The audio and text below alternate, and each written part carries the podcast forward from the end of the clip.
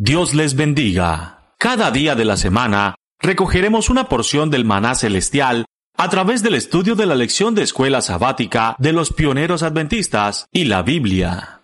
Bienvenidos.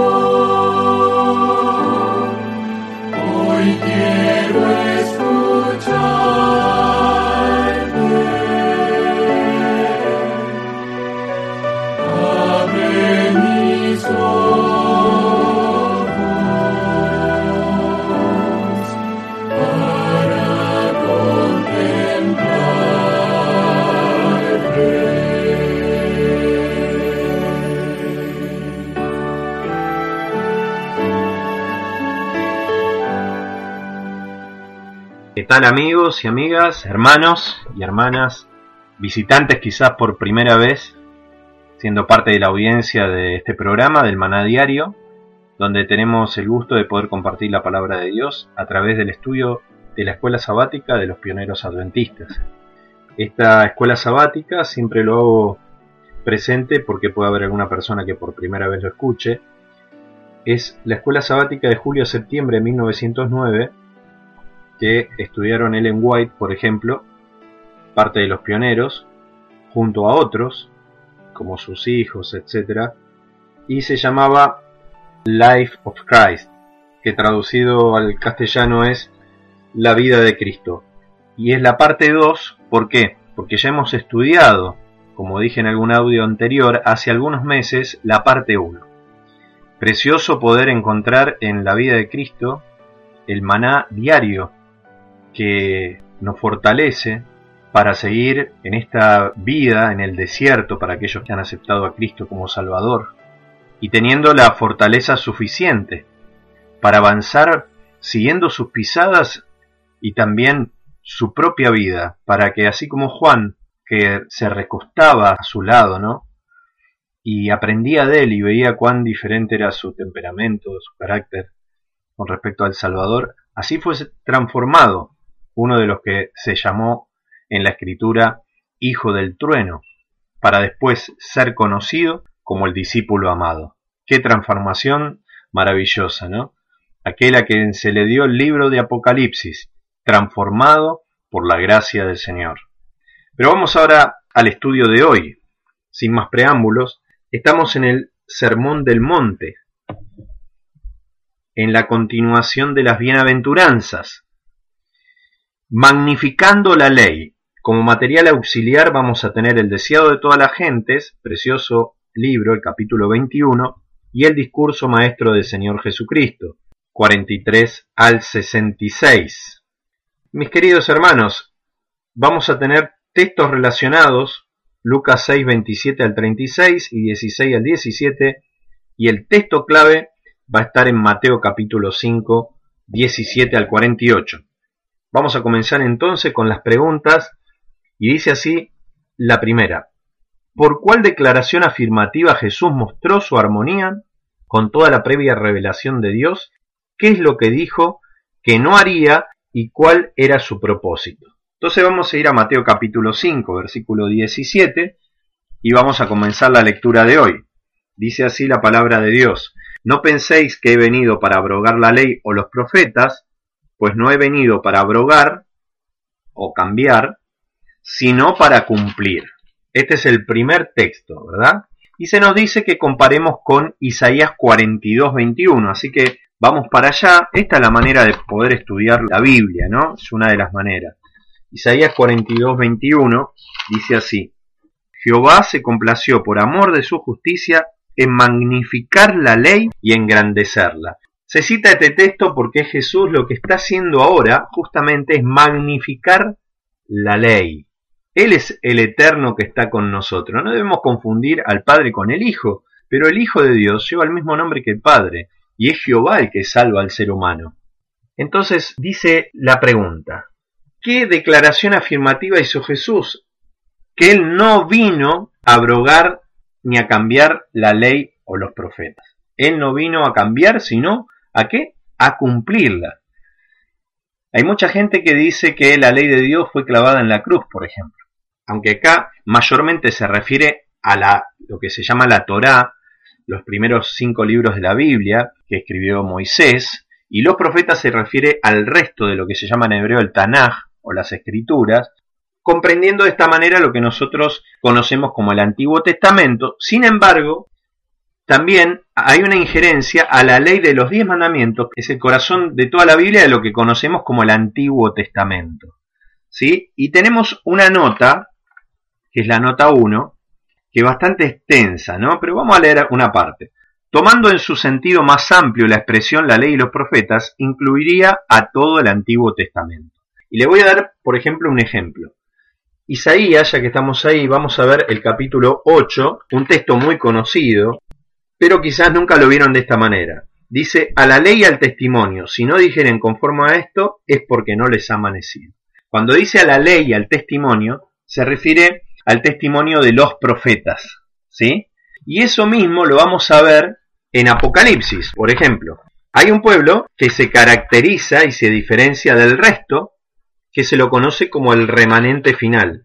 Y vamos a ver en Apocalipsis 12, versículo 17, dice, Entonces el dragón se llenó de ira contra la mujer y se fue a hacer guerra contra el resto de la descendencia de ella, los que guardan los mandamientos de Dios o sea, la ley de Dios, y tienen el testimonio de Jesucristo. ¿Y cuál es el testimonio de Jesucristo?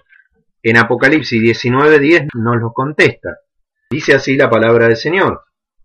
Yo me postré a los pies del ángel para adorarle, dice Juan, y él me dijo, mira, no lo hagas, yo soy consiervo tuyo y de tus hermanos que retienen el testimonio de Jesús, adora a Dios porque el testimonio de Jesús es el espíritu de profecía. O sea que el pueblo final, el remanente, guarda los mandamientos de Dios y tiene el espíritu de profecía, que obviamente es eh, lo que se conoce como la ley y los profetas. Voy a ver si puedo leer, creo que tengo por acá el libro, si lo encuentro rápido, justamente estoy leyendo algún otro tema de estudio, pero justo acá lo tengo, así que vamos a leer Patriarcas y Profetas, página 382, que dice lo siguiente. Fue Cristo quien habló a su pueblo por medio de los profetas. Está escrito que el Espíritu de Cristo que estaba en ellos, el cual preanunciaba las aflicciones que habrían de venir a Cristo y las glorias después de ellas. Es el Espíritu de Cristo entonces el que estaba en los profetas, pero en los profetas de la antigüedad. Y entonces eso está en Primera de Pedro 1, 10, 11, y termina diciendo, es la voz de Cristo la que nos habla por medio del Antiguo Testamento porque el testimonio de Jesús es el espíritu de profecía. Muchos cometen el error, por más que yo creo, obviamente, y lo estoy leyendo, los escritos de Ellen White, una profeta que levantó el Señor, allá por el siglo XIX, pero no obstante, no es el espíritu de profecía la señora Elena White, no, el espíritu de profecía es el espíritu que está en los profetas, por eso dice, es la voz de Cristo la que nos habla por medio del Antiguo Testamento, porque Cristo era el que inspiraba a los profetas. Por lo tanto, cuando dice, no he venido a abrogar a la ley ni a los profetas, ¿cómo va a abrogar a la ley y a los profetas si Él es la voz que instruyó tanto a Moisés como a los demás profetas? Quería dejar ese, ese punto y vamos a continuar con la lección. ¿Y saben por qué? Porque mm, les dejo para ustedes leer lo importante que es la nota 1. ¿Sí? Hice énfasis en esto para que el tiempo no se nos vaya demasiado. Así que vamos directo, el resto le corresponde a ustedes, seguir estudiando, mis hermanos em, y amigos. Pregunta 2. ¿Con qué palabras se mostró la inmutabilidad y la perpetuidad de la ley? Mateo 5.18. Así que vamos a ir a Mateo 5, 18 y vamos a ver el próximo pasaje bíblico. Dice así la palabra del Señor. Porque de cierto os digo, dijo Jesús, que hasta que pasen el cielo y la tierra, ni una jota ni una tilde pasará de la ley hasta que todo se haya cumplido. O sea que todavía los cielos nuevos y la tierra nueva no la tenemos, no los tenemos. Entonces, quiere decir que hay cosas que tienen que seguir cumpliéndose de la ley y de los profetas también. Porque de cierto os digo que hasta que pasen el cielo y la tierra, ni una jota ni una tilde pasará de la ley hasta que todo se haya cumplido. Y si vamos a la nota 2, vamos a ver algo muy interesante. Acá dice que una J, la letra hebrea Yod, que corresponde a la letra I, es la letra más pequeña del alfabeto hebreo. Yo estudié hebreo y esto es así. Una tilde es un punto distintivo de una letra que sirve para distinguir una letra de otra, así como es la diferencia entre las letras mayúsculas y minúsculas, por ejemplo. Algunas letras hebreas son mucho más parecidas entre sí y la ausencia y presencia de este punto distintivo hace una gran diferencia en el significado. La ley de Dios no podía ser cambiada ni en una jota ni un tilde, hasta que pasen los cielos y la tierra. Hermanos, si nos referimos a la ley de los diez mandamientos, los principios son eternos. Los principios de esa ley son eternos. Son los que graba Cristo en el corazón cuando uno se convierte. ¿Sí? Así que lo que quiero decir con respecto a aquí es que nos está hablando de la inmutabilidad de la ley de Dios. Más allá que haya gente que quiera cambiar lo que Cristo dice. Una J, en realidad, quiero hacer un pequeño comentario al respecto, era más bien una iota. Por eso ustedes, si tienen, por ejemplo, la Biblia del Oso, que es del año 1569, la J aparece luego, poco tiempo después, ustedes van a ver Jesús, por ejemplo, no se dice Jesús. ¿Por qué? Porque Jesús es una transliteración del nombre en hebreo que es Yeshua. Entonces debería decir Yeshua, pero como en la lengua griega, tanto como en el castellano, es femenino, se le coloca una S para que se note masculino. Todos esos cambios es lo que hace la transliteración del nombre. Pero nosotros conocemos a Jesús y sabemos que es el Hijo de Dios. En hebreo sería Yeshua, que sería el Salvador, o Jehová salva, en su forma más ampliada. ¿Sí? Y por eso se puso la Yod, o la, la Yod es la más pequeñita del alfabeto hebreo, así que lo que quiere decir acá, que ni una, ni la letra más pequeñita de la ley, ni el tilde que marca alguna diferencia, va a ser cambiado hasta que pasen los cielos y la tierra, o sea, hasta que se cumpla todo. Nadie debería tocar absolutamente nada. La palabra de Dios tan inmutable como el Dios mismo que la pronunció. Quiero leer un poquito el discurso maestro del Señor Jesucristo y vamos a ver allá por la página 43 empieza la espiritualidad de la ley. Y comienza así, fue Cristo quien en medio del trueno y el fuego proclamó la ley en el monte Sinaí. ¿Por qué empieza así? Porque no fue otro que más que el maestro el que, el que pronunció esto. Y algunos ponen como si Jesús dijo una cosa pero en el Antiguo Testamento se dice otra, pero fue el mismo Cristo el que pronunció la ley. Mira lo que dice en la página 44. Fue a Moisés a quien Dios reveló su gloria en las palabras maravillosas Jehová, Jehová, fuerte, misericordioso, piadoso, tardo para la ira, grande en misericordia y en verdad, que guarda la misericordia a millares, pero que perdona la iniquidad, la rebelión y el pecado. La ley dada en el Sinaí era la enunciación del principio de amor, una revelación hecha a la tierra de la ley de los cielos. Fue decretada por manos de un mediador y promulgada por aquel cuyo poder haría posible que los corazones de los hombres armonizaran con sus principios. Dios había revelado el propósito de la ley al declarar a Israel, me seréis varones santos. Pero Israel no había percibido la espiritualidad de la ley. Demasiadas veces su obediencia profesa era tan solo una sumisión a ritos y ceremonias, más bien que una entrega del corazón a la soberanía del amor. Lo que nos muestra esto es que el mismo Jesucristo que estaba en el monte de las bienaventuranzas es el mismo que estuvo en el monte Sinaí proclamando la ley de Dios y también lo que se conoce la ley de Moisés, la Torá. no es otro, es el mismo. Y que los judíos pervirtieron la ley de Dios, ¿por qué? Porque ellos se dedicaron más a las formas y a los ritos y perdieron el espíritu de la ley. O sea, esto no puede pasar a nosotros, de hecho creo que a mí me ha pasado y uno se da cuenta, ¿no? Cuando sabe lo que, por ejemplo, Dios quiere que se haga en sábado, trata de que los demás hagan lo mismo que uno sabe. Pero quizás el otro todavía no tiene toda esa enseñanza. Entonces, con un ejemplo de amor, de paciencia y tranquilidad, hay que enseñarle a los más nuevos. Y a veces uno se pone en el rigor de querer que los demás estén a la misma altura que uno. Y ya empieza a tratarlos mal, empieza a verlos mal. Y esto, como me ha pasado, no quiero que les pase a ustedes ni, ni me pase más a mí. ¿Por qué? Porque estamos disfigurando el carácter de Dios y estamos haciendo de cosas que deberían ser para el regocijo, como por ejemplo guardar el Shabbat, una ley de ritos y ceremonias. Nosotros podemos caer en lo mismo, así que guarda. Bueno, vamos a dejar por acá, ¿sí? Y vamos a continuar con la próxima pregunta. ¿Cómo se expresa la importancia de obedecer y enseñar la ley de Dios? Versículo 19. Vamos a leer el versículo 19 que dice lo siguiente. De manera que cualquiera que quebrante uno de estos mandamientos muy pequeños y así enseña a los hombres, muy pequeño será llamado en el reino de los cielos, mas cualquiera que los haga y enseñe, éste será llamado grande en el reino de los cielos. Y entramos en un texto que parece conflictivo. ¿Por qué? Porque si lo leemos así, sin el contexto, pareciera decir que va a haber gente que quebrante uno de esos mandamientos muy pequeños y bueno, como es un mandamiento pequeño, será llamado pequeño en el reino de los cielos y va a estar en el reino de los cielos. A diferencia del otro, que más cualquiera que los haga y enseñe, este será llamado grande en el reino de los cielos.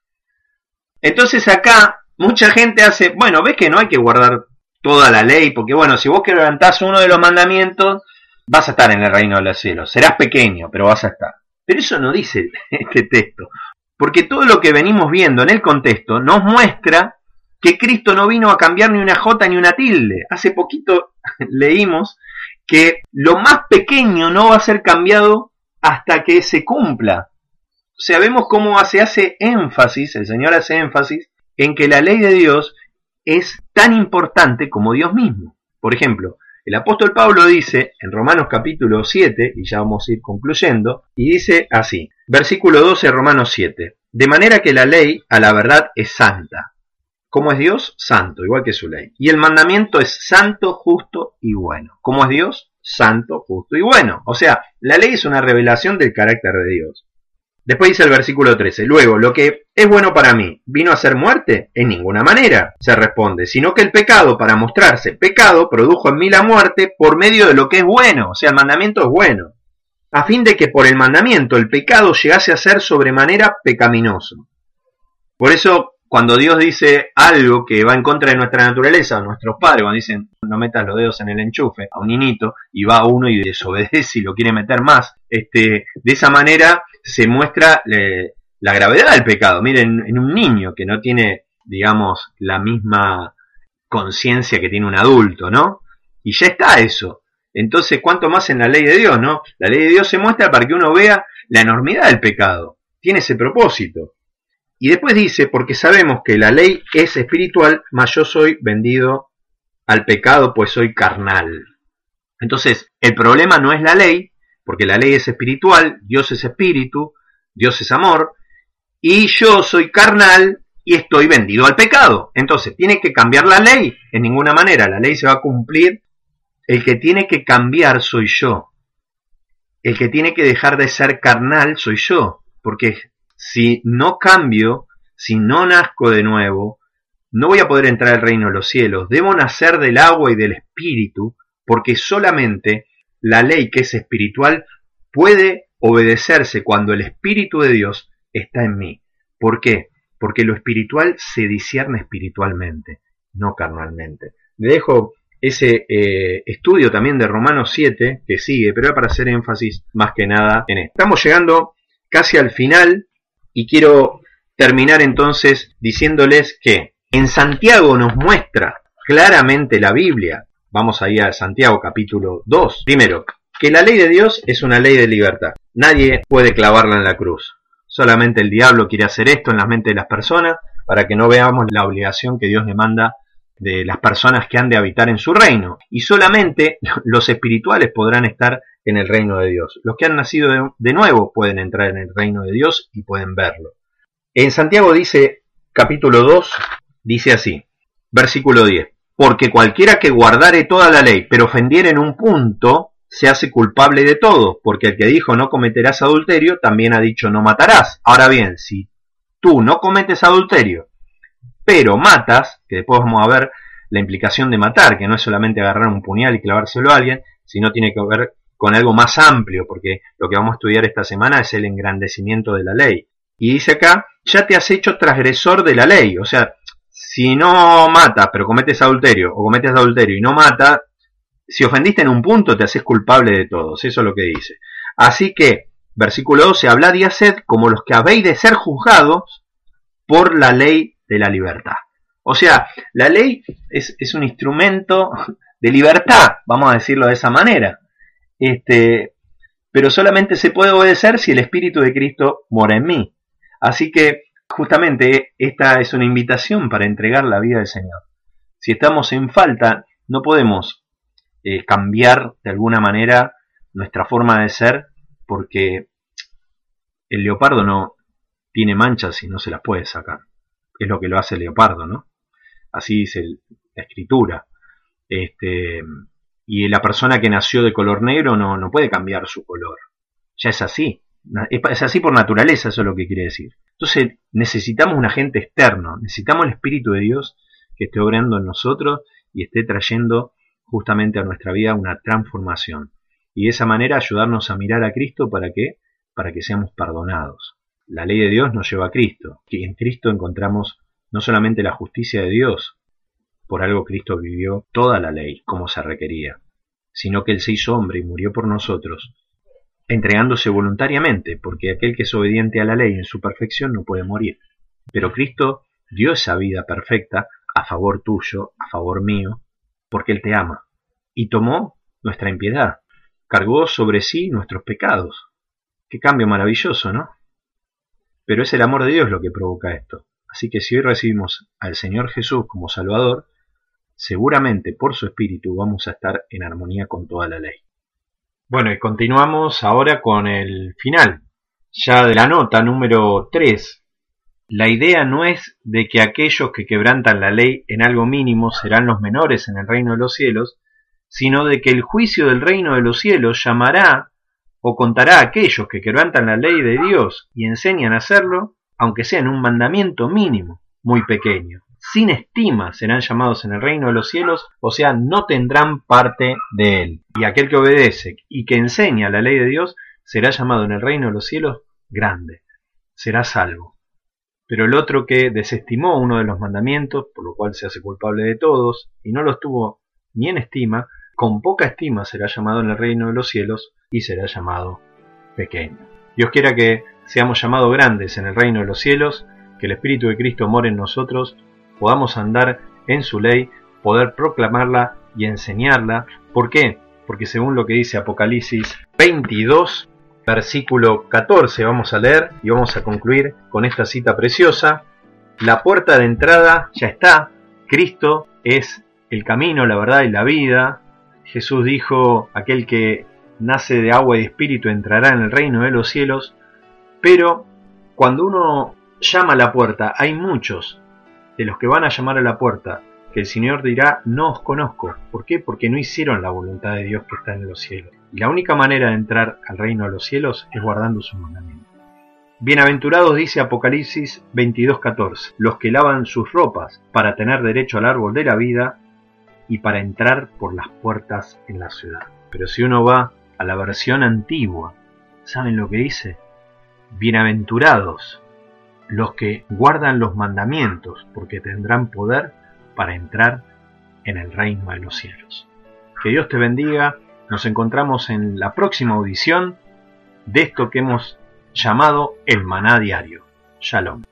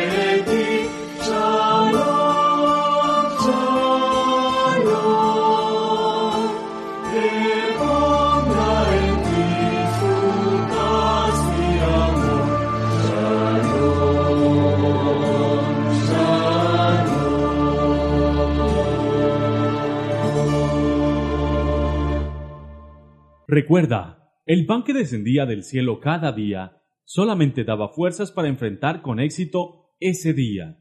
Por eso, permitiéndolo Dios, nos reencontraremos mañana para recibir una porción más del maná diario.